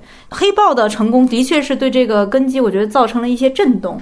对于以好莱坞这个庞然巨兽，它一向以来的这个思维方式，一定是如果它要开始走这种细分市场的路线，它一定是在这个细分市场把它做到最大之后往外辐射，又能够变成一个全民都能接受的东西。如果它要走这路线，它一定是会这样去做。好莱坞的成功就是从骨子里相信，我能让全球就吃我这套。那其实说关于之后会不会关于有亚洲，现在这个中国的这个超级英雄，漫威已经搞出来了嘛，还搞了一个小联盟呢。我记得那那里面人造型可奇怪了，把那个八卦顶在头上那种，超恐怖的。你你什么？有这个吗？有有有有有，漫画里漫画里，对对对，而且他已经开始好像想做剧本上的试水，但是中国人吃不吃？你给我做一个中国英雄这套呢？中国人对于美国的英雄反而特别的喜爱。对，我们有战狼呢，再说是吧？没有，我觉得最好的方法就是把战狼吸纳进这个漫威系列，你知道吗？下一步战狼应该拍一个战狼可能受伤了，然后他拥有一种超能力，然后再下一步就逆转未来，这不就顺理成章的完成了他关于区块链这个任务了？他比他再培养一个那个华裔导演拍那个，觉得省事儿多了，真的。就是我觉得他拍黑人电影成功的原因，是因为那都是美籍的非裔的那个黑人的，他们和美国人的文化其实是一样的，就是他的那个文化那个体系下面，他拍东西再怎么样都相同。中国人和美籍华裔的文化根基是不一样的，我们很难从这个里面找到一个我们相同的东西。而且一直以来，好莱坞对于华人在于荧幕上的形象，它有一个固定思维，它很难跳脱出来。我觉得他可能，比如说找一个华裔的导演，他能，我觉得试水是有可能。他比如说他做一点这个，但是真正把华裔做成一个主角，我觉得还是一个比较远的一个事情。即使他愿意做这件事情，我觉得也不见得成功。所以我觉得，如果他想真的想在中国科普这个超级英雄这件事情，那就是赶紧联系战狼吧。我我那个补充一下，我突然想起一个事儿，就是漫威推出了一个中国超级英雄叫郑什么来，我忘了他名了。漫威一项做法，他要给这个人物一个非常详细的一个家庭背景，或者说一个详细的起源。对，他的起源是他是傅满洲的儿子。啊，对，我操，对，这在美国人看来完全没问题。美国人就觉得父亲是一个大恶棍，但儿子是一个英雄，儿子去弑父，这个好的很，特别喜欢。或者父亲是个英雄，儿子是个恶棍，哎，那也好。在中国这边出问题了，大多数中国漫画迷的反应，我记得当时就说：“你这是在辱华吗？”哦，中国的英雄他妈是一黄祸的代表人的儿子是吗？难道还带两根那个老鼠须儿，然后弄一个小辫子？你要这么去搞中国超级英雄吗？当时引起了很大的争议。我如果没记错的话，就是其实你就可以看得出来，他这个细分市场的策略，从在漫画这一步就已经遇到非常非常多的问题。美国人那一套虽然我理解不了，但我吃它。但你一旦到我这儿，我完全用我的标准来衡量你。那你全错了。功夫熊猫的成功真的就那一次。我们还记得当年花木兰在中国被喷的有多惨？这他妈是中国人的长相吗？这长得像个外蒙古人。对，这这眼睛，这颧骨，他一直在试图做，他不是没有试图做过，但他摸不到门道。刚才聊了黑人问题，现在聊女权问题，因为大家也知道，就是这个神奇女侠和这个这个惊奇队长，他有因为女权问题而调整策略的一个方式。是在这之后，黑寡妇。他怎么拍呢？对吧？就是人尽可夫的 那么一个性感形象，对吧？很多人会说，就现在女权是一门生意，对吧？它会极大的影响片场去制定策略。我觉得女权这个，其实我们在复联四里也看到，她最后大战的时候，她又有一个所有女性角色一起集结在一起，就一起雄赳赳气昂昂往前走的红色娘子军，红红赤卫的。我就我觉得 有点搞笑吧，就是你你拍这一幕是为了什么？后来我想了一下，都找到合理性，他是不是拍一个女复仇者联盟？那可能会就这些所有人在一起啊，就是领头的是那个惊奇队长之类的。就你只能就如果你我做一个粉丝，我合理化他的想法是这样子的，但是。这种生硬的这种表达方式，其实还挺难让人接受的。看电影，我还是想看一个好看的内容，就是我喜欢那种，而不是说我就要一定要接受你这种表达方式。所以我刚才说，就是如果从一个影迷角度上来说，你顺理成章的，你肯定还是要给寡姐一个让我们满意的东西。就如果迪士尼还觉得女权这是个事儿，就是我要把它继续坚持下去，我要有一个我的表态啊，我要跟这个神奇女侠对着干，我觉得。最合理的一个角色就应该是寡姐。那你要做女复仇者联盟，我是不不敢想象的。哎，罗英子怎么看？我特别的不喜欢《惊奇队长》这部电影，我觉得糟糕透了。就是如果迪士尼想拿它作为一个在向女权正正确试水、向 Me Too 示好的这样一个东西的话，我简直是 totally disaster。简直就一点要救都没有，因为他在里面机械的一次又一次的去让这个一些男性对这个女的说：“你是个女的，你不行；你是个女的，你爬不上那杆儿；你是个女，你打打不死那人；你是个女的，所以不行。”这种机械式的填鸭式的做法已经让人极度的厌恶和痛苦，就包括特别像我记得美国有那卫生巾广告，那 个他一直是有女的上来，完了就有人就是在不同的情境下很恶劣的情况下，就是他去干着男人的事儿。完了以后说我可以，I can do it，是吧？对，那这个这个就是看杨磊，你在复联四里面，你看见一群女英雄的集结，呃，我又要说，这在战略上有什么必要呢？真是你在那个时候，大家应该分散开来出去打呀，然后你非要他站在一块儿一个平推。我很困惑的是，曾经迪士尼在女性叙事方面做出过。很不错的尝试，花木兰是一个非常不错的尝试，但是不知道为什么他居然自己退步了。我想问大家，就是呃，大家都知道这个复联是一个男性英雄为主的世界，寡姐是其中的一位，但几乎只有她这一位女英雄在 在惊奇队长出来之前。那复联的受众是男的多还是女的多？分不出来男的多女的多吧？大家都看呀，大家不会因为说他主角是男的，这就说男的看得多，主角是女的，女的看得多，因为在。全球女性观众，大家习惯一个男性英雄的叙事的这样一个前提下。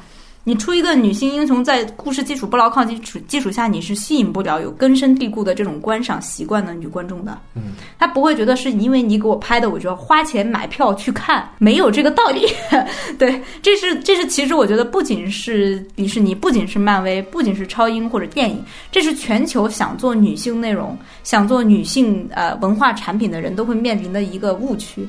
他们以为只要是一个女性主导的、女性为主角的拍给女性看或者做给女性看的东西，女性就会买账。所以，如果漫威在惊奇队长这个事件上他有所反思，那是值得期待的。他应该会在下一个阶段，我想会有一个比较大的一个改变在这一条线上。如果他还想做下去，毕竟那个布里拉尔森那么贵，是吧？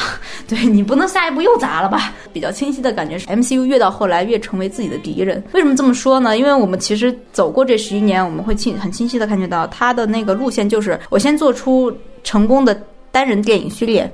然后把它填进复联这个大框，然后让让观众有一种我靠，我在这里面，我在复联里面又可以看见谁，又可以看见谁，又可以看见谁谁和谁谁，然后这个框就越来越大，越来越大，到最后复联四几乎是一个不可能再持续下去的框，因为实在你看最后那个人数你也持续不下去。但是单人电影系列还要做呀，单人电影系列面临着第一是故事的强烈雷同，第二是观众的刺激感的那个。线被大量提高之后，他看单人电影系列就无感了。我已经看见你这个大框里，大框里什么吃的都有。你现在让我光吃面，我你这面再好吃，我也觉得我看起来就是不如那大框，这人之常情。那么其实漫威要做下去，你要突破你建造的这个模式，这个模式的确非常成功，但谁也不可能再延续下去。你应该怎么办？这也是我为什么觉得所有的中国市场上的这种模仿，我觉得都不可能成功的原因。因为观众的欣赏的口味，它是跟美国同步的，它不是跟中国市场同步的。他已经对这个模式厌倦，如果还按照漫威这条路走，都必将失败。我是希望，就是漫威系列其实就此慢慢的收掉，其实是一件最好的事情。无论是怎样，就是用这么长的时间培养起来一个这么大的粉丝群体也好，这么大的一个电影体量也好，就是这个系列也好啊，可能的事情。然后他把它他他做成了可能，我觉得相信也是未来不可以复制的一件事情。就像一千四百万分之一的这种可能性一样，我觉得就是如果到这里到复联四为止，就是如果你说我这是一个 ending 的话，我们粉丝还会买的话，应该还不错。但如果你在